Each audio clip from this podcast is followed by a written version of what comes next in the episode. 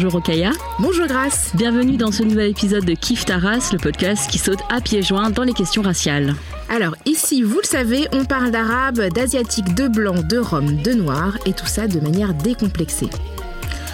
Aujourd'hui dans Kif Taras, nous allons aborder un sujet qui suscite des vagues incroyables en France et ce depuis plusieurs décennies. Nommé tchador, foulard, voile islamique, hijab, ce bout de tissu que des femmes musulmanes portent sur la tête est désigné de manière différente selon sa forme, le contexte culturel et aussi selon la personne qui l'invoque, ou qui l'évoque plutôt. Et surtout, il fait l'objet d'une très forte volonté de contrôle et de régulation. Faut-il interdire le voile? Et si oui, dans quels espaces? Est-ce vraiment antiféministe que de porter le voile? Que cachent les débats récurrents sur la laïcité qui ne semblent se focaliser que sur la visibilité de l'islam en France? Et pourquoi ces discussions mobilisent tout le monde, sauf les principales concernées, qui sont rarement invités à s'exprimer à la table des débats, alors qu'il est question de leur corps Aujourd'hui, dans Kif nous avons décidé de nous plonger dans les méandres du voile, une obsession bien française. Et nous avons le plaisir de recevoir la journaliste et productrice Nadia Lazouni, qui a accepté de nous livrer son témoignage. Salut Nadia. Salut Nadia. Salut Grâce, salut, Rokaya. Merci pour l'invitation. Merci, d'être là. Alors tu es la fondatrice de Speak Up Channel. Euh, c'est un média auquel tu es dédié à plein temps depuis 2017 maintenant et qui diffuse ton émission le Nadia Lazouni Show que tu animes et où tu abordes des questions de société avec tes invités. Dans Kif Taras, nous avons un rituel, euh, Nadia. Nous demandons aux personnes que nous invitons de se situer sur le plan racial pour permettre à nos auditrices et à nos auditeurs de savoir d'où d'où elles parlent, hein, d'où il ou elle parle. Par exemple, euh, Grâce, tu es asiatique, ça n'a pas changé depuis le début de et moi, je suis toujours noire. Est-ce que toi, Nadia, tu te définis sur ce plan-là Et si oui, comment? Alors moi, je me définis comme euh, française d'origine maghrébine et de confession musulmane. Voilà. Après, parmi toutes ces identités, celle à laquelle on m'identifie le plus et celle avec laquelle je, me sens beaucoup plus en phase, c'est euh, l'islam, mon appartenance religieuse. Et est-ce qu'il y a un moment dans ta vie où tu as découvert euh, que tu étais, euh, tu avais cette identité-là ou que tu étais perçue de cette manière-là? Oui, oui, j'ai une anecdote justement à partager qui est très éloquente. C'était en CM1 dans la classe de Monsieur Évrard, un professeur que j'aimais beaucoup et qui m'aimait beaucoup, et on avait donc étudié justement donc cet épisode de Charles Martel qui arrive à Poitiers. Euh, et, il dit devant, toute la classe, donc autant dire que je, suis, je suis née, j'ai grandi en fait en Normandie, hein, donc il n'y avait pas une grande diversité euh, dans ma classe, en tout cas dans cette école.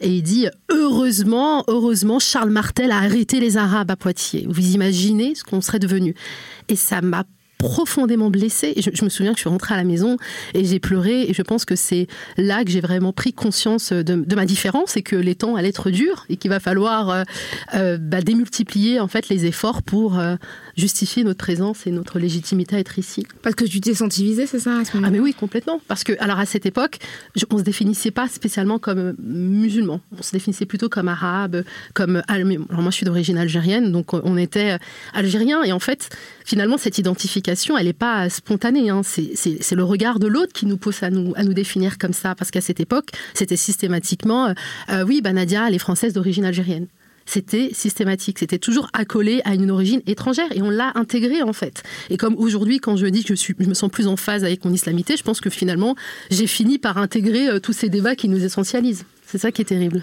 Et je trouve ça assez difficile, cette anecdote que tu racontes, comment euh, dans un, endroit où tu es censé être en sécurité, parce qu'à l'école, bah, c'est quand même l'école de la République, donc elle est euh, ouverte à tous, etc. Enfin, tu vois, euh, c'est quelque chose de très, de très inclusif normalement. Et, et là, tu t'es face à euh, le, la façon dont on raconte l'histoire, hein, parce que c'est euh, une, une, perception de l'histoire, et c'est une opinion enfin, sur l'histoire, c'est-à-dire heureusement, imagine, mais qu'est-ce que tu fais là, toi en Normandie? Comment t'as fait, en fait pour aller de Poitiers à Charles Martel n'a pas fait son travail jusqu'au bout. Hein. Non, mais c'est horrible. Et je, je trouve qu'en tant que petite fille en CM1, tu as, eu 9 ans, enfin. Euh, c'est violent. Ça fait mal. C'est ouais. Bon.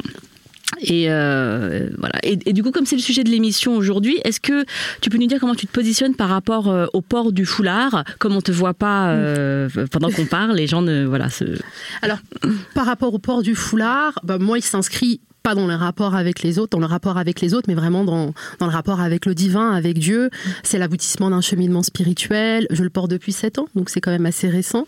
Euh, C'était en 2012, à la suite d'un voyage qui lui aussi était donc euh, euh spirituel. Puis c'est vraiment un choix euh, mûrement, euh, mûrement réfléchi et c'est un, un, vêtement hein, qui me permet d'être en paix avec moi-même. Je, sais que c'est difficilement euh, peut-être compréhensible pour, euh, pour, pour, certaines personnes, mais véritablement, si aujourd'hui on m'amputait finalement de cette part de moi, bah, je serais très mal.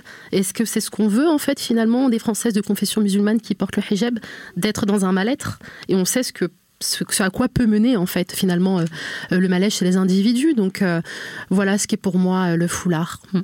Et tu as dit sur un plateau de télé où tu as été invité pour donner la réplique à un homme politique euh, issu de la, du Rassemblement national euh, que tu as dit il est plus approprié de parler de foulard euh, parce que le foulard couvre et le voile dissimule. Moi, je, j'aimerais que tu m'expliques comment, pourquoi est-ce que, du coup, en France, on dit tout le temps le voile. On dit le voile, le voile à l'école, le voile à l'université, le voile ci, le voile ça. Et du coup, pourquoi est-ce que euh, on n'utilise que ce terme-là? Parce qu'en fait, je pense qu'il y a aussi un, un débat sémantique en fait, en, en rapport avec euh, avec le foulard ou avec avec le voile. Enfin, si, si, si surtout lorsque c'est la classe politique, euh, médiatique, enfin bref, hein, toutes ces connivences qu'il y a parfois entre ces deux espaces, quand ils parlent de voile, il y a cette volonté peut-être de dire que c'est ce qui cache, c'est ce qui nie l'identité de la personne, etc. Et d'ailleurs, l'interdiction de la dissimulation du visage dans l'espace public, dans cette loi de, euh, de 2011, on a beaucoup parlé de ce voile, de cette burqa qui couvre, euh, on essaie de mettre la femme à l'abri des regards des autres, etc. Alors que je pense qu'il faut juste à un moment donné dédramatiser le truc et de dire, non, non, en fait, les mecs, c'est un foulard. C'est juste un bout de tissu euh, qu'on porte en fait sur la tête. Donc c'est pour ça que j'ai préféré ce mot. Et puis en général, en plus, quand on parle des femmes qui portent le foulard, on dit d'elles qu'elles sont voilées. Donc en fait, on les réduit aussi à ce foulard, à ce, à ce voile, que lorsqu'on dit qu'on porte le foulard, ça va être très compliqué de dire oui, c'est des femmes foulardées. Voilà. Donc euh, c'est vrai, vrai. un petit subterfuge pour euh, pour sortir en fait cette, de cette aussi euh, euh, approche très réductrice en fait du, du voile ou du foulard. Ouais. Non mais mmh. c'est vrai. En plus, je fais souvent l'erreur et j'essaie de me corriger, mais je parle souvent de femmes voilées et c'est vrai que c'est très passif en fait, oui. parce qu'elles sont voilées par qui? C'est comme si elles n'avaient pas euh, pris part à ce processus et que finalement il y avait quelque chose d'extérieur qui les avait voilées et qui faisait d'elles des êtres un petit peu euh, silencieux. Oui, et, et, je trouve aussi par ce que tu dis, Rokaya, que euh, le fait de, enfin, toute la sémantique autour de, du voile et du dévoilement, puisqu'il ouais. y a eu des cérémonies de dévoilement, et le, ce mot dévoilement, il y a un truc de encore de civilisationnel et de euh, et de, de trucs de ah on va les dé, on va dévoiler le grand secret. Voilà, il y a un truc genre on, on est les Qu'est-ce sauveurs qu'elle quoi. nous cache Ouais, c'est ça. Qu'est-ce qu'elle nous cache? Et donc toi euh, donc tu dis que tu, tu portes tu portes un foulard depuis euh, depuis 7 ans. Qu'est-ce que ça a changé dans ta vie euh, dans la perception euh, qu'on a de toi? Est-ce qu'il y a un avant ou un après sachant qu'il y avait déjà eu pas mal de débats avant 2012 Ouais. Alors qu'est-ce qui a changé? Alors moi euh, personnellement avec moi-même, ce que je disais, euh, je me sens beaucoup plus en paix. Alors après, maintenant, dans mon rapport avec les gens, euh, bah, clairement, je ne postule plus à certains euh, postes. Euh, donc à l'époque, j'étais juriste, hein, je travaillais dans des entreprises, et je me souviens que quand j'ai porté donc le hijab en donc 2012, j'avais postulé à un service juridique, et ça a été vraiment, c'était vraiment terrible en fait. C'est que je me souviens, je me dis qu'est-ce que je fais? Est-ce que je viens comme je suis à cet entretien? Je garde le foulard, je le retire. Donc c'était encore récent. Mon cheminement était encore récent, donc c'était seulement un an. Et je l'ai retiré. Et je me souviens que j'avais pleuré et de me dire, mais c'est quand même dingue de devoir renoncer à une part de moi, en plus pour un travail. Enfin, vraiment, pour moi, le travail, c'est un moyen, c'est pas une fin. Donc, euh, et donc, je suis allée à cet entretien. Et puis, en plus de ça, j'avais l'impression de, je me mentais à moi-même, je mentais aussi euh, à l'autre, mais à la fois, on nous impose, en fait, finalement, ce mensonge. On nous enjoint, finalement, de dissimuler hein, cette identité comme s'il y avait quelque chose à cacher, en fait, comme s'il y avait quelque chose de suspect. Alors qu'en vérité, quand on est français de confession musulmane et qu'on choisit de porter le foulard, c'est une preuve qu'on est profondément français parce qu'on est en train de dire je vous raconte comme je suis en vérité dans mon intimité. Donc c'est limite on est encore plus proche des gens avec notre foulard. Enfin bon. Et, euh, et après et juste une parenthèse il faut rappeler sûr. que c'est pas illégal de recruter des gens qui portent un foulard. Voilà. enfin, donc t'étais pas du t'étais dans ton droit euh, exactement. merci effectivement ouais. de l'avoir rappelé. C'est que surtout à cette époque là oui clairement enfin faut quand même le rappeler c'est que dans les entreprises de droit privé l'employeur est garant de la liberté religieuse de ses de ses de ses salariés. Mais c'est que finalement la politique, c'est tellement, euh, euh, comment dire, c'est il y a une intrusion du politique même dans les sphères privées, dans les entreprises. Bah, de toute façon, on l'a bien vu avec l'affaire Decathlon, que du coup, je me suis dit, bah, j'ai besoin de ce job en fait. J'avais besoin de gagner ma vie. Je l'ai retiré, j'ai passé l'entretien et je me suis dit, bah j'ai dû les deux jours après j'ai remis mon foulard je me suis dit non je peux pas plus je peux pas mentir davantage et en fait je me suis rendu compte que ils ont vu que j'avais pas changé, que j'étais la même personne. Euh, je pouvais dealer avec les clients, enfin dealer des contrats avec les clients. Je déjeunais avec des hommes parce qu'il y a toujours cette crainte qu'on ne puisse pas manger avec le sexe opposé, qu'on puisse pas serrer la main aussi euh, euh, au sexe opposé. Et donc finalement, j'ai été reconduit plusieurs fois hein, dans cette relation de travail. Par contre, bon bah voilà, on peut renouveler deux fois des CDD. Il a fallu après signer un CDI. Bah non, là c'était plus possible parce que c'est pas, on n'est pas, on n'est plus corporate. Alors que pourtant on faisait l'affaire en fait sur ce poste-là. Et donc, ce qui fait qu'après, on intègre cette discrimination. Moi, ce que je dis souvent, c'est que je suis une, victime, on va dire, euh, silencieuse de l'islamophobie. Euh, j'ai une personnalité plutôt forte où je m'assume quand même, mais à la fois, euh, de manière très automatique, hein, je l'ai complètement intégré, je ne postule plus à aucune offre parce que je ne voulais plus euh, faire de compromis euh, avec mes, identités. Donc ça, ça a complètement euh, changé mes perspectives, mes ambitions professionnelles. Et c'est comme ça d'ailleurs que j'ai dû reprendre mes études, apprendre sciences politiques en me disant, bon, bah, dans le milieu des ONG, droits de l'homme, etc., bon, ça va être un peu plus cool. En fait, c'est faux. il y a cette même reproduction un peu de, ces schémas qu'on voit dans des entreprises privées parce que ils ont aussi dans les ONG bah, des objectifs ils ont aussi des partenaires avec qui ils dealent. Et donc, parfois, c'est aussi compliqué de présenter une femme avec, euh, qui porte un foulard. Et je me suis retrouvée là où je ne voulais absolument pas être, dans une ONG euh, communautaire. Voilà, et c'est ça qui me rend dingue, c'est que quand on nous dit que vous êtes dans un séparatisme communautaire, mais c'est vous qui nous obligez à céder finalement à un moment donné à ce, à ce repli identitaire.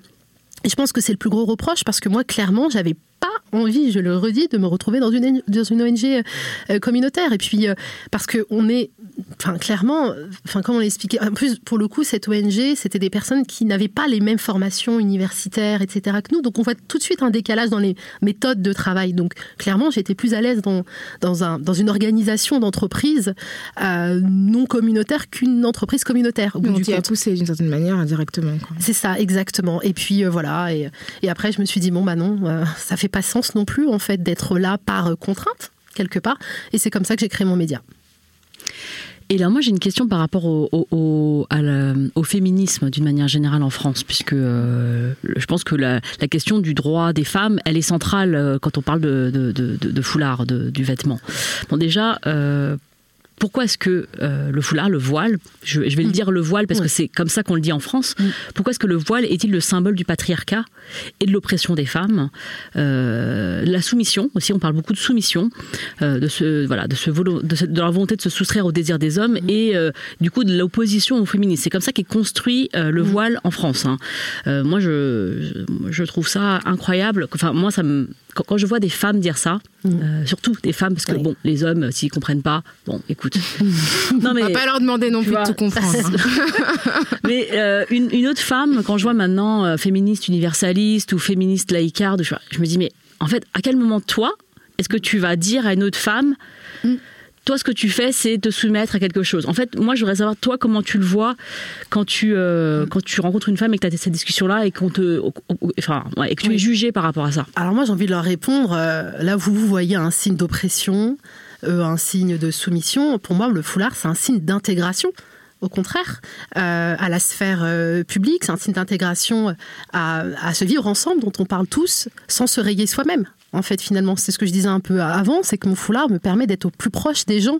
En fait, c'est grâce à mon foulard que je peux interagir, que je peux aller travailler, que je peux aller faire du sport, euh, que je peux créer mon média, que je peux faire des interviews avec des femmes, des hommes de manière complètement euh, euh, libre et épanouie et de manière très confortable. Donc, je pense qu'après l'expérience parle beaucoup plus que toutes ces théories autour du foulard. Vous, votre savoir, vous l'avez peut-être nourri dans des livres.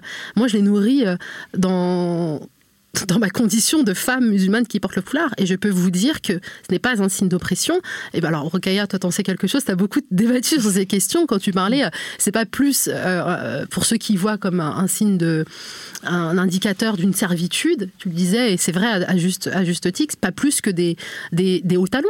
Qui sont euh, euh, très douloureux euh, pour une femme lorsqu'on est, on passe une soirée dans des talons. Enfin, c'est quand même très inconfortable. Puis ça répond aussi à un dictat de la beauté qui a été défini en plus de ça par, des hommes. Donc se dire féministe en militant contre le droit des femmes de disposer de leur corps comme elles l'entendent, ça n'a aucun sens, c'est un contresens. par rapport au talon, là, récemment, on a eu euh, une discussion par rapport à ça euh, euh, médiatique parce que on, a reparlé de cette obligation sur le tapis rouge de Cannes mm-hmm. de porter des talons. Et encore une fois, là, ce qui au Japon aussi, il y a des femmes qui sont contraintes d'aller au travail en talons. Et encore une fois, là, ce qui est problématique, c'est l'obligation c'est pas le fait de porter enfin le c'est que si une femme choisit de porter des talons parce qu'elle se sent belle en talons libre à elle de sentir belle en talons ou en mocassin. Enfin, je veux dire, euh, donc en fait, il n'y a pas une manière d'être belle et l'obligation de porter des talons, que ce soit au, Festival de Cannes ou au Japon euh, au travail, c'est que tu n'es, c'est que c'est cette image de se dire, tu n'es belle que en talons. ouais, tu n'as pas le choix surtout de disposer de ton corps comme tu le voudrais. Et moi, ce qui me ce qui me frappe aussi dans tout ça, c'est vraiment qu'on on prend le foulard de manière isolée. C'est-à-dire que les vêtements genrés, en fait, c'est ce qui structure notre société. C'est-à-dire que les hommes et les femmes ne s'habillent pas de la même manière. Nous, euh, en tout cas en France, on porte des robes, des jupes, on a des magasins spécifiques pour les hommes et pour les femmes, ou des rayons dans les magasins. Et donc c'est quelque chose qui fait partie intégrante de notre culture. Donc pourquoi tout d'un coup ce signe-là qui va marquer euh, un genre va être plus dangereux et plus patriarcal que finalement d'autres signes, y compris euh, quand on pense par exemple à la jupe, Guillaumin, la féministe, considérait que c'était un moyen d'entraver la motricité des femmes. Euh, c'est vrai que voilà, qui a mis une jupe un peu étroite, enfin je sais pas, quand vous êtes assise dans une voiture et que vous essayez de sortir avec une jupe, c'est la misère en fait. C'est vraiment relou. Enfin vraiment pour euh, qui a essayé, les talons c'est douloureux. Il y a plein de stars, enfin je pense à Sarah Jessica Parker, ou à d'autres qui ont des pieds complètement déformés parce qu'elles ont porté des talons mm. pendant plusieurs décennies. Donc on peut dire elle fait ce qu'elle veut, mais on peut aussi s'interroger sur finalement c'est quoi la marge qu'on a de liberté. Mm. Donc moi ça m'étonne toujours qu'on veuille uniquement interroger le foulard comme si dans la culture euh, française mm. ancienne, il n'y avait pas des signaux aussi qui marquaient les femmes et qui pouvaient aussi, euh, qui, pouvaient de toutes les façons leur faire beaucoup plus de tort qu'un mm. foulard. Et puis surtout dans une France qui se définit, qui, qui tout le temps euh, se gargarise de cette tradition euh, judéo-chrétienne. Bah, le foulard est dans la tradition euh, judéo-chrétienne. Alors c'est vrai que sur la question du, voile, on va parler du voile, effectivement, c'est peut-être plus parlant pour les auditeurs et auditrices. la, question du voile a beaucoup évolué dans la, dans la, religion catholique, mais en tout cas dans la, dans la religion juive, il y a toujours ce port du couvre-chef, qu'il s'agisse d'une perruque, qu'il s'agisse d'un turban, qu'il s'agisse d'un bonnet. Donc en fait, c'est comme si quelque part on, essaie de, dire de la femme musulmane qui porte un foulard que c'est une éternelle étrangère, que ce foulard vient d'ailleurs et raconte une histoire qui ne nous appartient pas. Alors que moi, pour moi, tous ces débats autour de l'histoire révèlent l'ignorance en fait euh, de notre euh, histoire. Euh, de notre histoire en France. Et, ouais, moi, je, notre histoire de France. Parce que par rapport à ce que tu dis, Nadia, je trouve ça intéressant aussi le fait que le, foulard, le voile, n'a été réduit qu'à sa dimension religieuse. C'est-à-dire que de tout temps aussi, euh, euh, donc effectivement c'est un symbole religieux puisque, euh, mais il n'est réduit qu'à ça, c'est-à-dire mais, partout les, personnes, les femmes ont porté des choses sur leur tête pour se protéger, parce qu'elles se trouvent jolies, pour plein de choses, pour plein de raisons. même pour des raisons culturelles. Enfin, en Inde, il y a, alors je sais plus c'est même pas en fait, je vais même pas parler de religion, c'est vraiment des femmes, c'est un marqueur en fait social pour dire qu'elles sont disponibles par exemple pour le mariage ou pas. Ça définit aussi un statut social, mm. le foulard mm. en fait dans d'autres régions euh, du monde. Mais et ça, tu l'avais aussi fait remarquer. C'est très juste, c'est qu'on a tellement un regard ethnocentré en fait euh, sur le foulard, euh, sur ce que la femme doit faire, etc. Qu'on n'élargit pas en fait finalement notre notre pensée et en fait plus que l'élargir, en fait on ne la on ne la nourrit même pas.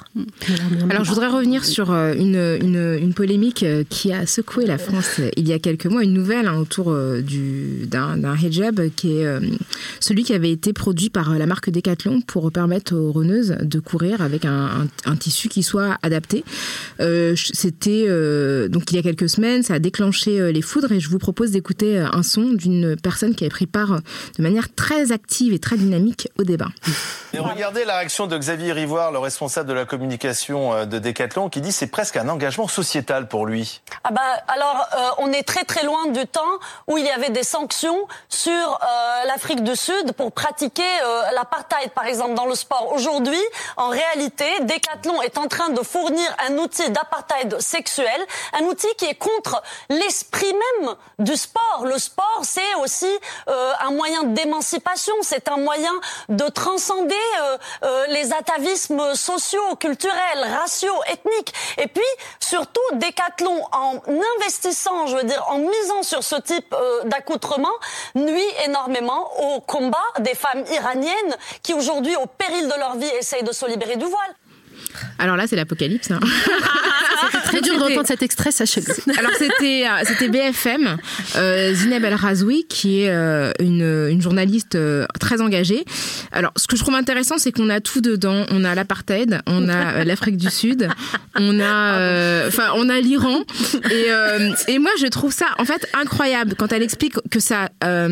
Enfin c'est vraiment ma mon appréciation de la question, mais elle explique que ça génère de l'apartheid, alors que je trouve qu'au contraire permettre aux femmes de courir à l'extérieur de chez elles, de faire du sport à l'extérieur de chez elles, c'est au contraire leur permettre d'appréhender la sphère publique euh, de manière égalitaire par rapport à, par rapport à tout le monde. D'autant plus qu'on sait que le sport à l'extérieur est majoritairement pratiqué par des hommes. Donc on a envie que davantage de femmes puissent s'emparer de cette, euh, cet espace-là.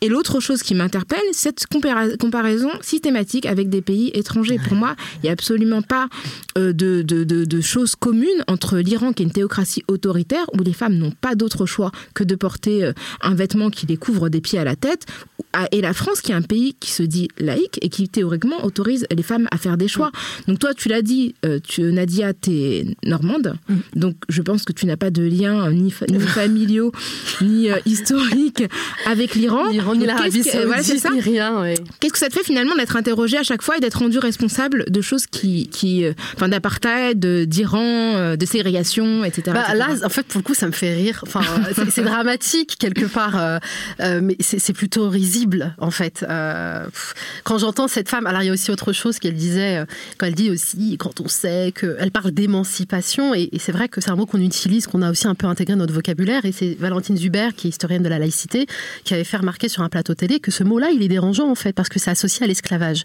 Et qu'en fait, on ne demande pas à être émancipé, on demande juste à avoir les mêmes droits que les hommes en fait. C'est tout, il est là en fait notre combat. Après cette femme, bon, elle a, je pense, euh, c'est important de lui dire parce qu'elle m'a attaqué en plus sur les réseaux sociaux en, insultant mon chiffon. Euh, voilà, bon, c'était c'était complètement euh, gratuit. c'est que c'est très féministe. Ouais, voilà, c'est très fait. Non, mais c'est ça. non, mais alors si en plus de ça, elle pense pouvoir aider ces femmes à se libérer de l'oppression en les insultant, enfin, c'est un gros problème de, de, pédagogie. C'est ce que j'ai envie de dire à cette femme et à tous les autres comme ça qui finalement on rend coupable ces femmes dont on pense qu'elles sont victimes. En fait, on incrimine ces femmes-là et donc pour euh, les aider à se libérer, ben, on les punit.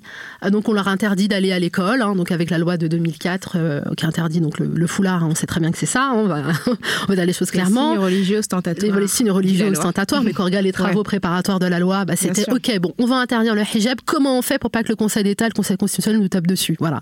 pareil pour la loi de 2004.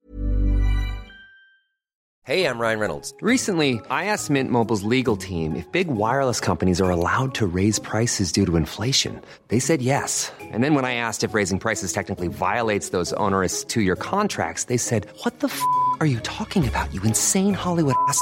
So to recap, we're cutting the price of Mint Unlimited from $30 a month to just $15 a month. Give it a try at mintmobile.com slash switch. $45 up front for three months plus taxes and fees. Promoting for new customers for limited time. Unlimited more than 40 gigabytes per month. Slows. Full terms at mintmobile.com.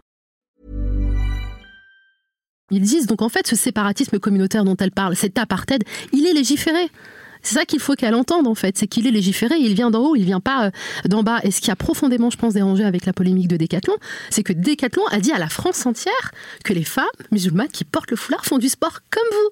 Alors parce que dans le, discours dominant dans les médias, puisque c'est le réceptacle hein, de ces idées-là, on nauséabonde, euh, ben, c'est, enfin, Decathlon a été vraiment le meilleur agent, de, le meilleur ambassadeur de ces femmes qui portent le foie. Vous pensiez qu'elles étaient enfermées dans leur, cuisine, dans, leur cuisine, en train de faire la popote, etc., ou, euh, ou en train de faire le ménage? Ben non, en fait, elles ont des activités euh, comme les vôtres et elles partagent des centres d'intérêt avec vous. Et donc, Decathlon a finalement j'aime pas un peu ce- ce- cette expression, mais je vais la dire, elle est, elle est très parlante, construit des ponts entre deux France dont, dont on pensait qu'elles s'opposaient, en fait. Et on se rend compte qu'on fait partie d'un même corps. Je pense que c'est vraiment ça qui a provoqué cette hystérie euh, autour euh, de Decathlon. Et ce qui, moi, m'étonne encore, c'est que ils ont dû renoncer avant le hijab parce qu'ils étaient menacés. Voilà. Euh, Les, leurs salariés, ils craignaient pour la vie de leurs salariés. Alors par contre, là, les politiques, etc., on les a pas entendus pour euh, euh, bah, se plaindre et condamner le cyberharcèlement, se plaindre et craindre pour la vie de ces pauvres gens qui travaillent. Non, en fait, c'est comme si ils avaient cherché, en fait, finalement, ces menaces. Enfin, c'est C'est incroyable. c'est incroyable. Bah, ce qui est fou, c'est que finalement, c'est c'est Nike qui va avoir le marché. Au final, enfin, quand on parle de patriotisme économique, là, on se demande, enfin, on marche un peu sur la tête. Ouais, c'est ça. Et euh, là aussi, il y a vraiment une contradiction dans, dans ce, que, dans, dans ce discours-là, de, euh, tu sais, de, le, le- le fait de, de poser les femmes qui décident de porter euh, le hijab comme faire le jeu de l'islamisme radical. C'est-à-dire que tu... D'un côté, on dit, on fait pas d'amalgame, nanana, et là, la femme qui porte un foulard, ah non, mais elle, c'est sûr que son père la tape, son frère la, la, la- la soumet, elle porte ça parce qu'elle est obligée, mais euh, elle nous fait croire qu'elle ne, qu'elle ne sait pas le cas. Ouais. Et, et- et en même temps, il y a tout ce travail, enfin toute cette résistance à, au concept du mot islamophobie. C'est-à-dire que euh, on, on est dans une résistance en se disant non mais ça n'existe pas. C'est de la parano. euh, donc, euh, on, dit, on dit islamophobie ou aussi racisme anti-musulman. Bon, euh, mais islamophobie pour moi c'est quelque chose de encore plus parce qu'il y a le mot islam à l'intérieur. Enfin, et, et que je trouve que c'est cette résistance là, elle, elle- elle dit quelque chose en Ouais. fait de Elle, notre elle- société. elle est, choquante parce qu'il y y a quand même des, des organisations comme SOS Racisme, la LICRA, qui refusent d'employer le terme islamophobie parce qu'ils disent que c'est un terme qui est destiné à empêcher toute critique de l'islam. Et c'est un mot pourtant qui est reconnu par des instances internationales comme les Nations Unies ou même en France par le- la, CNDH, la, la Commission euh, nationale des droits humains. Donc, euh, pourquoi, enfin, qu'est-ce que ça t'inspire ce, ce refus du terme euh, islamophobie? Bah, c'est nier euh, une réalité bien française, en fait, qui est cette, ouais, c'est- cette peur de, de l'islam et du foulard. Donc ça voudrait dire que si, par l'islamophobie, on comment dire, accepter qu'il y ait une islamophobie, c'est étouffer finalement, reviendra à étouffer euh, leur racisme anti-musulman euh, qu'ils aimeraient pouvoir en fait euh, bah, régurgiter comme ça de manière très libre sur les plateaux en fait, et que l'islamophobie vient dire non non c'est pas une opinion et c'est un délit. Je pense que c'est, je pense que c'est ça en fait la résistance. Et puis une fois plus, c'est que pour eux, on peut pas être musulman et victime. En fait, on est musulman et forcément coupable. Donc, des victimes de l'islamophobie ont cherché en fait ces, euh, ces propos euh, euh, discriminatoires, racistes ou ces passages à l'acte. Je pense que c'est pour ça qu'il y a ce, rejet de, de, l'islamophobie. Mais voilà, comme tu le disais, ça c'est vrai, il y a des liens et des ponts très, très forts entre islam et islamophobie. C'est toute cette hystérie autour de l'islam, autour du foulard, en fait, raconte quelque chose de l'histoire. En fait, je pense que c'est un, la, France n'a pas réglé quelque chose de l'histoire et notamment donc euh, bah, de son passé colonial. Et, et ce qu'elle oublie beaucoup, en fait, la France, c'est que c'est elle qui nous a fait français euh, musulmans. Et euh, C'était voilà. un statut juridique. la C'était un statut juridique, donc on pouvait pas être français tout court. Euh, avait la notion, enfin nos parents, nos grands-parents qui ont vécu dans cet empire colonial euh, étaient français musulmans, pas français tout court. On, leur avait euh, refusé euh, la citoyenneté. Et puis en fait, nous, les enfants et petits-enfants arrivent et on réclame le droit d'être. Enfin, on réclame. On est de fait, de facto, français tout court avec cet islam qui du coup euh, se fond complètement en fait dans, cette francité. Il n'y a plus cette dissociation et cette opposition entre français et musulmans, c'est que on est et c'est ça en fait tellement pleinement français que euh, c'est même pas qu'on réclame, c'est que l'on on pratique en fait ce corpus en fait de règles euh, qui associé finalement cette appartenance à l'islam comme euh, pour d'autres religions, parce qu'on n'a pas, une fois de plus, à se cacher. Nos parents, parce qu'on nous dit souvent, vos parents étaient assimilés, oui, nos parents étaient acculturés, puis il y avait aussi cette idée qu'ils étaient là, mais de manière transitoire, qu'ils allaient repartir et donc pouvoir revivre leurs identités.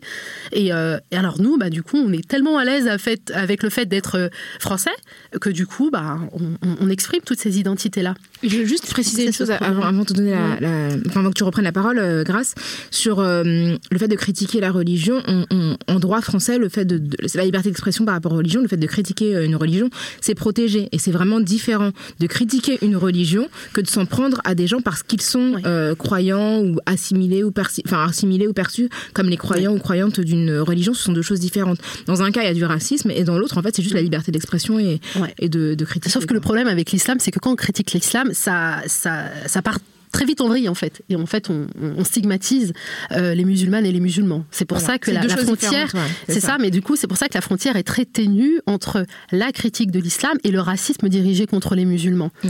Et c'est peut-être ça en fait qui les gêne euh, avec euh, l'islamophobie, c'est que ça les obligerait finalement à une certaine rigueur. Là où ils ont envie d'être libres d'exprimer en fait euh, leur xénophobie. J'aimerais citer un sondage réalisé pour l'Observatoire de la laïcité en janvier 2019. Donc 73% des personnes qui ont répondu au sondage se déclarent attachées à la laïcité telle que définie par le droit. Donc ça, ça veut dire que c'est la séparation de l'Église et de l'État. Euh, et 67% des répondants estiment que la laïcité est trop souvent instrumentalisée par les personnalités politiques. Une forte proportion, 60%, trouvent que trop souvent dans les médias, le débat public, on ne parle de la laïcité qu'à travers la polémique, qu'on n'explique pas assez ce qu'elle est, 52%, ou encore qu'on ne parle pas de laïcité, on ne parle de la laïcité qu'à travers l'islam. 49%. Donc en fait, il y a une forte quand même euh, réflexion autour de, de, de ça. Je pense que ce qu'on voit dans les médias, ce n'est que le, c'est le haut de l'iceberg, enfin haut de l'iceberg, mais il est quand même très, très important, très, très puissant. Euh, et, d'ailleurs, des, polémiques, il y en a plein. Et euh, on voudrait aussi parler de l'abonnement proposé euh, par les sénateurs, enfin par un groupe de sénateurs, les Républicains, dans le corps de la loi Blanquer qui va être votée bientôt pour la loi qui est dite pour une école de la confiance. Il faut les aider à trouver des noms plus stylés pour leur loi. Parce que là... et, Et puis euh, crédible surtout. qui sont en train d'exclure, de, de, de vouloir exclure euh, de l'accompagnement scolaire, donc des sorties scolaires, euh, les, les mères qui portent le foulard. Ouais, c'est terrible. Et ce qui est ouf, c'est que le communiqué, parce que théoriquement, c'est un, amendement qui a vocation à demander la neutralité aux parents, mais le communiqué des Républicains ex- parlait explicitement euh, du voile. Enfin, donc du coup, et c'est c'est- enfin, c'est pas légal de viser spécifiquement une religion. On doit demander une neutralité, d'ailleurs qui n'est pas, qui ne peut pas se résumer au port de signes religieux, mais c'est une neutralité d'opinion politique, une neutralité d'opinion religieuse, etc. Mais là, et les Républicains sont tellement détendus qu'ils ont même pas Ouais, fait semblant ça. en fait. C'est un racisme qui est tellement décomplexé, genre ouais, ouais, c'est vous qu'on vise. Et après, ouais, c'est limite ça. Qu'est-ce que vous allez faire? Ouais, bah rien, effectivement. Parce que même sur le terrain juridique, bah, ça prend toujours des années, quoi. Parfois, c'est sur, sur, sur 10 ans pour euh, que la Cour européenne des droits de l'homme puisse nous pondre une décision euh, pour dire oui, bah en fait, vous avez discriminé. Ou même quand on a le comité des droits de l'homme de l'ONU, bon, certes, leurs décisions n'ont pas de valeur contraignante. Quand elle dit à la France, ouais, vous êtes allé trop loin, en fait, non, vous n'avez pas respecté, en fait, finalement, euh, les libertés et tout, vous devriez réviser, en fait, votre législation. En fait, ils n'en ont que faire. Ils n'en font rien en fait de toutes ces décisions-là. Donc euh, non, il y a comme tu parlais tout à l'heure grâce de, de cette résistance et on est on est complètement dans ça. Euh, ça me fait penser en fait à, en tout cas pour la laïcité, qu'est-ce que ça dit aussi, c'est que tout à l'heure je parlais de l'ignorance de, de l'histoire en fait de France, mais aussi l'ignorance du droit. Enfin on a tout entendu, et surtout n'importe quoi sur la laïcité, et d'entendre des représentants de l'État complètement dévoyer le sens de la laïcité, trahir la lettre et l'esprit de la laïcité, ben, je me dis, mince, euh, vous n'êtes pas digne en fait finalement de, de votre fonction. Moi, je pense qu'on devrait faire passer des QCM en droit en fait à tous ceux qui veulent se présenter à, à- à des élections. C'est c'est juste pas possible de, euh, comment dire, de, de, bah, de semer aussi la confusion comme ça dans, dans l'esprit français. Moi, je trouve ça que c'est- c'est irresponsable et même presque criminel.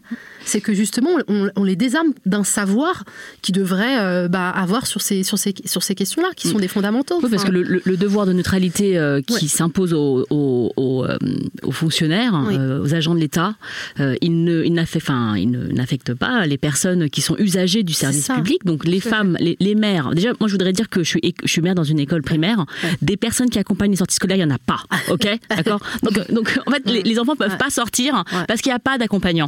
Donc quand il y a une personne qui, qui se porte volontaire pour accompagner, mais, mais, mais, mais elle est bienvenue, c'est-à-dire que euh, elle peut, enfin, je veux dire, quel est le rapport et en, Puis en quel fait, message on envoie à ces enfants mais c'est ça, et, et surtout, mais quel- enfin surtout, bon, ok. Sur le Si- plan pragmatique, c'est c'est quoi le risque quoi, Il y ouais. a une personne qui vient, elle porte un foulard. C'est quoi le risque en fait pour nos enfants Bah, que Mais tout le monde se convertisse. c'est vrai. C'est du prosélytisme religieux.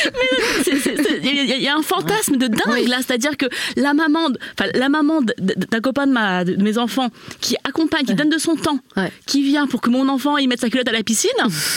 Non mais tu vois, enfin, Ouais, c'est ça, hein. donc c'est quoi le risque que, que, que mon fils, euh, il, il va parler, bah, s'il parle arabe, tant mieux. non, mais tu vois ce que je veux dire? Ça me, Moi, je, en fait, je trouve ça quoi tellement absurde.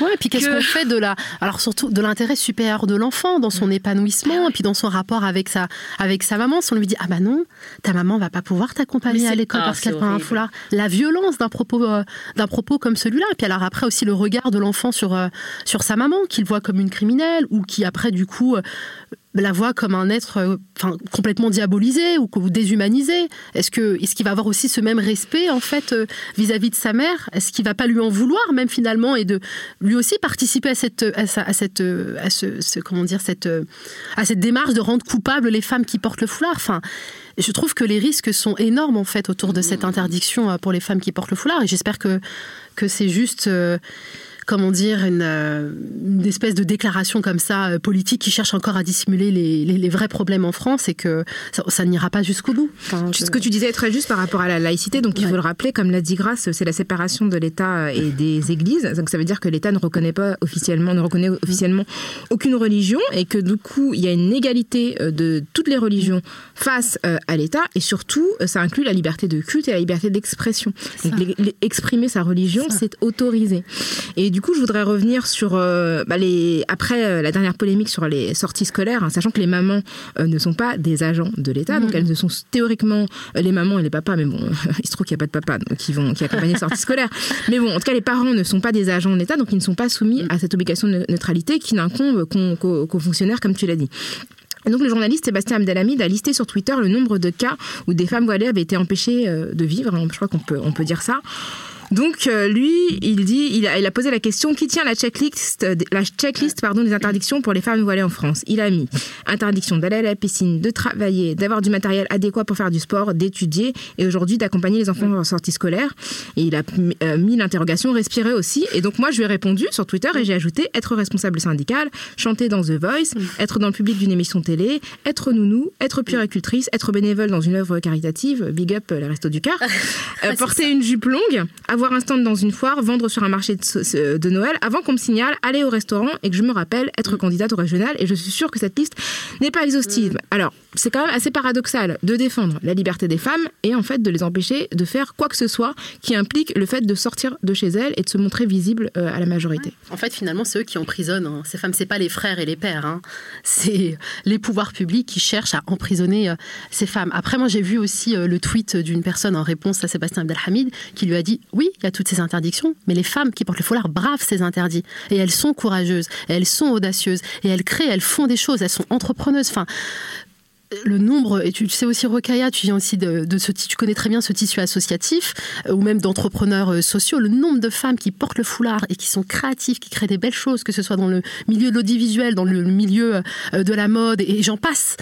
Sauf qu'on met pas la lumière, en fait, sur, sur ces belles réussites. Et moi, ce que je, enfin, je, peux me permettre un peu de reprocher à, certains influenceurs un petit peu sur les réseaux sociaux, c'est qu'on les entend beaucoup quand effectivement il y a, ça se comprend, c'est légitime, hein, des lois ou des- des projets de loi ou des propositions de loi liberticides et tout ça, mais on les entend très peu euh, quand il s'agit de, de, de- mettre, en fait, d'honorer euh, ces, ces femmes qui, euh, bah, qui, qui, qui, qui, comment dire, essaient d'être d'être elles-mêmes, en fait, qui essaient de déconstruire des préjugés et qui font. Et voilà, moi, voilà, j'avais juste envie de passer ce petit message parce qu'effectivement, on parle, j'ose le dire, il y a, oui, il y a une islamophobie et le problème de l'islamophobie en France, c'est que euh, ils n'en ont peut-être pas conscience, c'est que elle est aussi instrumentalisée de l'autre côté, mais au sein en fait de la des, de la ou des communautés musulmanes, parce que du coup, pour une femme qui a envie de porter son foulard et qui se retrouve du coup qu'à devoir postuler dans des entreprises dites communautaires, on va faire très vite, ou dans des associations communautaires, eh ben elles sont payées à coups de lance-pierre, mais en fait, on sait très bien qu'elles vont patienter bien gentiment parce qu'elles ont besoin de travailler. Et donc, du coup, elles travaillent dans des conditions qui sont, pour moi, indignes, surtout eu égard à leurs compétences et à leur, euh, leur, euh, leur- leur, euh, à leur formation. Donc, je pense qu'il faut aussi appeler à la responsabilité des deux côtés effectivement dans les groupes dominants qui, qui, qui, nourrissent cette islamophobie et qui font peur hein, aux gens, et de l'autre côté, hein, dans ces communautés-là, leur dire... elles sont discriminées, elles sont euh, victimes. Ne profitez pas en fait finalement de cette, euh, de cette position-là pour qu'elles servent aussi euh, quelque part votre business et, et, vos intérêts. Donc je pense qu'il faut aussi appeler aux responsabilités de, de toutes et tous. C'est intéressant de voir que c'est une discrimination, en tout cas ouais. l'islamophobie, qui est très genrée et qui paradoxalement fragilise les femmes. Et là où on accuse les hommes musulmans de, de, de, de comment dire d'opprimer les femmes musulmanes, en fait, on leur donne les moyens de le faire. C'est-à-dire qu'ils sont sexistes comme tous les autres. Enfin, il y a du sexisme dans les communautés oui. musulmanes comme partout ailleurs. Et finalement, ça peut renforcer le sexisme en permettant à des hommes d'exploiter des femmes qui sont en fragilité économique et même professionnelle. Quoi. Complètement. C'est parfaitement bien résumé. Je l'ai vu, j'en ai été témoin. Déjà, je l'ai expérimenté euh, euh, moi-même parce que du coup, on se retrouve dans un lieu où on se dit Ah, super, je vais pouvoir porter le foulard. Ah, mais super et tout, je vais pouvoir prier à l'heure et tout. Mais à quel prix? À quel prix? Parce qu'au bout du compte, quand on rentre, on se dit mais non, ma place, elle n'était pas là en vérité. Puis en vérité, j'avais le droit euh, de travailler, de continuer à travailler dans des entreprises. Euh, et, donc finalement, après, il y a cette voie de l'entrepreneuriat. Alors tout le monde célèbre l'entrepreneuriat. Ouais, je suis aussi entrepreneuse, mais été obligée de le faire. Ça n'a pas été euh, mon choix premier. Donc je m'épanouis dans ça. Mais il y a aussi cette précarité, il y a cette prise de risque dont on se serait bien passé en fait. Il y avait ce confort dans le salariat. Moi, je trouve qu'il y a aussi un confort dans le salariat et c'est un frein, je trouve, à la créativité par ailleurs. Mais il y a aussi un confort et les gens ont le droit de chercher un confort. Et ben ça aussi, on nous l'enlève, ça. Et c'est ça, ces discriminations, je, je, pense et j'espère qu'ils mesurent pas euh, l'ampleur des dégâts psychologiques en fait de ce type de discrimination. Moi, je suis, je suis plutôt heureuse et je m'en sors plutôt bien parce que sans, avec ou sans mon foulard, j'ai une personnalité, je suis plutôt combative, je suis plutôt patiente, plutôt résiliente, etc. Euh, mais le nombre de femmes qui euh, n'ont pas cette force de caractère et qui euh, aujourd'hui sont complètement murées dans un, dans, dans un silence. On leur a confisqué leurs paroles et puis on leur a confisqué même pour certaines même leur vie. Et je pense que c'est une réalité qui est méconnue. Donc, j'ose espérer, j'essaie de leur accorder le bénéfice du doute et je me dis qu'ils sous, ils sous-estiment euh, voilà, l'ampleur et la, portée de toutes ces polémiques et, de toutes ces lois qui, euh, dont ils pensaient que ça nous libérait, mais qui plutôt nous oppressent. Alors on va, ouais, on, on va, on va terminer. On va terminer. C'est quand même une ouais. question. Enfin, ah, oui. une, une question qui, okay. je sais que je sais qu'on doit finir, mais moi il y a une question qui nous tient à cœur. Ouais. Euh, c'est la question de la fétichisation des corps en, en, France, parce que je pense que quand même toutes les polémiques autour du voile ont quand même trait au fait que euh, on est dans un pays où euh, beaucoup d'hommes ont l'impression qu'ils doivent forcément pouvoir regarder les femmes comme il leur convient. Et donc je voudrais porter à votre connaissance, je suis sûre que vous l'avez vu, mais vous rappelez ce ce tweet du journaliste qui s'appelle Jean Quatremer qui avait dit à l'époque de la polémique sur, euh, sur le hijab décathlon, donc je le cite, hein, que signifie le port du voile? Le refus absolu du mélange et le rejet de l'autre. Cette femme proclame, proclame dans l'espace public qu'elle n'aura jamais de relation amoureuse ou sexuelle avec un non-musulman. C'est violent Pauvre Jean Quatremer. Bref, l'exclusion n'est pas là où on croit, dit-il. Alors moi, je veux juste prévenir Jean Quatremer que c'est pas parce qu'on est voilé, qu'on n'est pas voilé qu'on a envie de coucher avec lui. Juste que ce soit, que ce soit très clair qu'il n'interprète pas le fait de pas se voiler comme un signal de euh, c'est ok, c'est ouvert. Mais ça, c'est un truc aussi qui. qui... C'est l'obsession ouais. du corps de la femme. Et John Scott, qui est historienne américaine, euh, qui, qui, en parle d'ailleurs dans son livre de la. Qu'est-ce qui pose un problème justement aussi avec le foulard, c'est que le foulard, il dit non, mon corps n'est pas disponible en fait. Tu pourras pas le regarder comme tu pourras, et c'est moi qui le contrôle. Donc c'est reprendre le pouvoir sur son corps qui dérange ce monsieur, par exemple, euh, typiquement. Et il y a un truc que je me souviens, Tadei avait dit dans une de ses émissions que j'ai trouvé très drôle et très pertinent. Il disait. Euh, pareil, que ça fait écho à ce que, -ce que tu viens de dire, Rocaille, enfin, le tweet que tu viens de partager. Euh, ok, les musulmanes peuvent vivre, peuvent, ne peuvent se marier, par exemple, qu'avec des musulmans. Et après, il dit bah les socialistes se marient avec des socialistes, les gens de droite se marient avec des gens de droite, euh, voilà. Les médecins avec les médecins. Et les médecins avec dire, les ouais. médecins. Et c'est donc il y a une forme aussi de, il y a une voilà un corporatisme, une ouais, commun, ouais. un communautarisme mmh. aussi. Et, et, en quoi c'est dérangeant quand c'est les musulmans en fait parce qu'ils se marient, parce qu'ils ont des centres quelque part d'une sensibilité commune. Et je me souviens que l'islamophobe qui était sur le plateau, je vais même pas le citer pour pas faire de pub, bah, s'est retrouvé complètement, euh, il était complètement hébété. Voilà. Et c'est ça, en fait, c'est que, en plus de ça, ceux qui, qui nous empêchent d'être ce qu'on est, ils nous disent oui, mais non, oui, nous, on veut l'unité nationale. Ils veulent se marier avec toi, c'est ça, en fait. Ils sont non, dégoûtés. C'est moi qui choisis les mecs. non, mais c'est ça qui est marrant, c'est qu'ils ils disent, je me souviens que l'élu là, du Front National, mais c'est bien de rappeler que c'est des gens du Front National, ce Rassemblement National, c'est édulcoré, ça a l'air sympa et tout cet élu du Front National a dit non mais vous sortez de cette communauté nationale, nous c'est l'unité. Mais en fait, euh, la laïcité ou la République française, c'est l'unité, mais c'est pas l'uniformisation. Et il y a vraiment cette confusion en fait entre les deux. On doit pouvoir exprimer euh, nos identités. Et puis si on s'intéressait à d'autres champs comme la psychologie, la, la psychanalyse, qui nous enseignent qu'un individu n'a jamais qu'une identité, mais plusieurs identités. Un individu avec une seule identité, ça n'existe pas. Et si je, moi, en tout cas, je peux me permettre de conclure. Je vous laisse la conclusion pour vous, mais pour ma part, j'ai envie de leur dire que le foulard, justement, c'est pas l'étendard d'un islamisme radical ou de l'oppression, c'est l'étendard de la République française dans la multiplicité de ses, de, de, de ses histoires. Je pense que c'est plutôt ça. Je pense que ça va pas plaire à tout le monde, mais, mais j'aime bien. Moi aussi, j'aime bien. Donc, euh, nous... Nous arrivons à la fin. de ce numéro de Kif Taras sur euh, le foulard, euh, les musulmanes euh, et le droit finalement pour elles de s'exprimer par elles-mêmes et pour elles-mêmes. merci à Nadia Lazouni, journaliste et productrice, de nous avoir livré son expertise et son expérience. Vous pouvez la suivre en vous abonnant à son média Speak Up Channel sur YouTube et découvrir son émission, le Nadia pardon, Lazouni Show, qui vous permettra de voir des personnes qu'on voit peu dans les autres médias et de, et de les entendre prendre enfin la parole sous son contrôle et grâce à ses, interviews. Ses interviews C'est pas une preuve de liberté tout ça Et n'hésitez pas à nous faire part de vos opinions sur l'échange que nous venons de mener avec Nadia. Si vous aussi vous posez des questions sur les débats actuels sur euh, le foulard, sur la restriction des droits des femmes musulmanes à se vêtir comme elles le veulent, ou si au contraire vous trouvez qu'il faut imposer une seule vision de la femme et que c'est la vôtre, écrivez-nous à kiftaras.binge.audio. Contactez-nous sur les réseaux sociaux en suivant @kiftaras sur Twitter et sur Facebook avec le hashtag Kiftaras. Kiftaras est un podcast de Binge Audio réalisé par Jules Cro. On se retrouve dans 15 jours pour un nouvel épisode de Kiftaras qui sera le dernier épisode de la saison. Merci beaucoup Grace. Merci Rokaya. Merci, Merci Nadia. Merci mesdames encore À pour l'invitation. Merci, c'était un plaisir. Mais oui, plaisir partagé.